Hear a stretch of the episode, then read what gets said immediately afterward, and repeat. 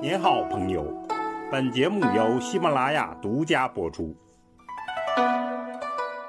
听段子学书法，我们继续说碑帖段子。今天说怀素的狂草神作《苦笋帖》。茶与笋的禅意狂草，大家印象中间，怀素可谓花和尚。但他公然宣称不戒酒肉，也有作秀的意味，想塑造一个不同流俗的形象。毕竟他九岁当和尚，大多的时间还是按常规修佛的，修佛的清苦，怀素深知。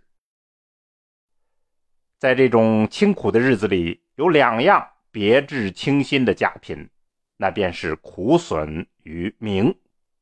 茗就是嫩茶。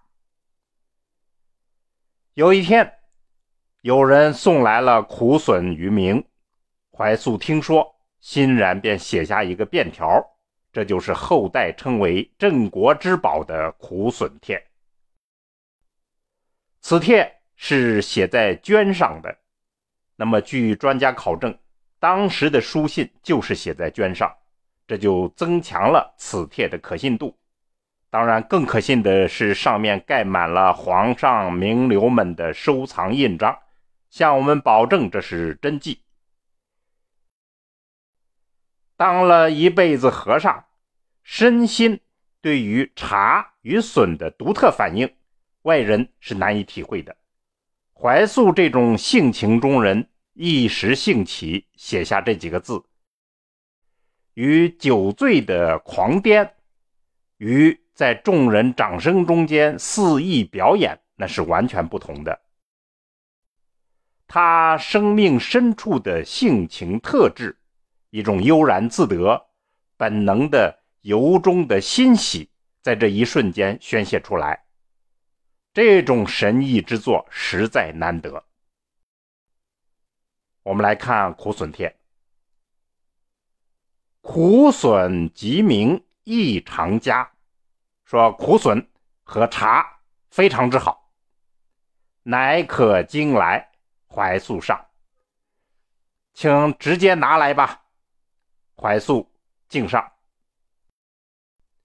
那么加上署名，共两行十四个字。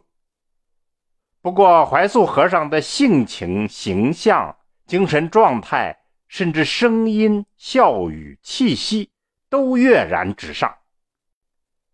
更难得的是，他深厚的狂草功力、精妙的书法悟性，也都跃然纸上。我们在《诗经》段子里曾将此帖与《诗经》的名篇进行对照，可以妙悟其中的艺术境界，请大家回听参考。大文豪苏东坡有两句诗。茶笋尽禅味，松山结法音。看来呢，他们有同好。原来这个茶与笋，其秘密就在于其中的禅味。禅是什么呢？禅这个词本来就源于树上鸣叫的蝉，取它的脱蛹变化的这样一种特征。就产生了变化而能延续精神的这样的意味。那么，印度佛教传过来以后，就用这个词来翻译印度梵文的“禅那”这个词，指的是静心修行。于是，中国人的禅就微妙的包含了这一大串的意象，成为一个极其神秘而丰富的文化。原来呢，怀素和尚之所以因苦笋与茶而兴奋，深一层的意味就是禅茶一味。茶、苦笋、禅都是一样的好东西。在这兴奋的瞬间，他等于在妙悟禅机。这就是我们欣赏的这个禅意狂草，实在是耐人寻味。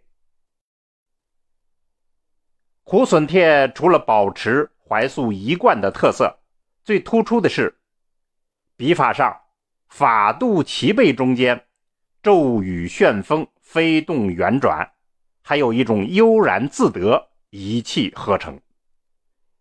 节字上大小谐正，动静刚柔，简洁概括，多个字扭成一体，在流淌的笔墨中产生了惊艳的神色气度。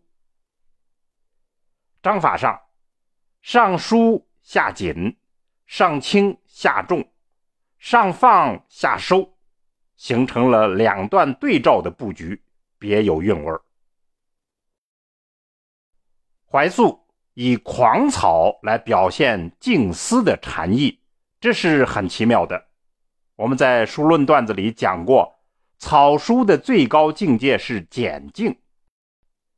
怀素。自然是深深悟的这个道理，他在此帖中依然一挥笔就进入了狂草的简境，实在是令人叫绝。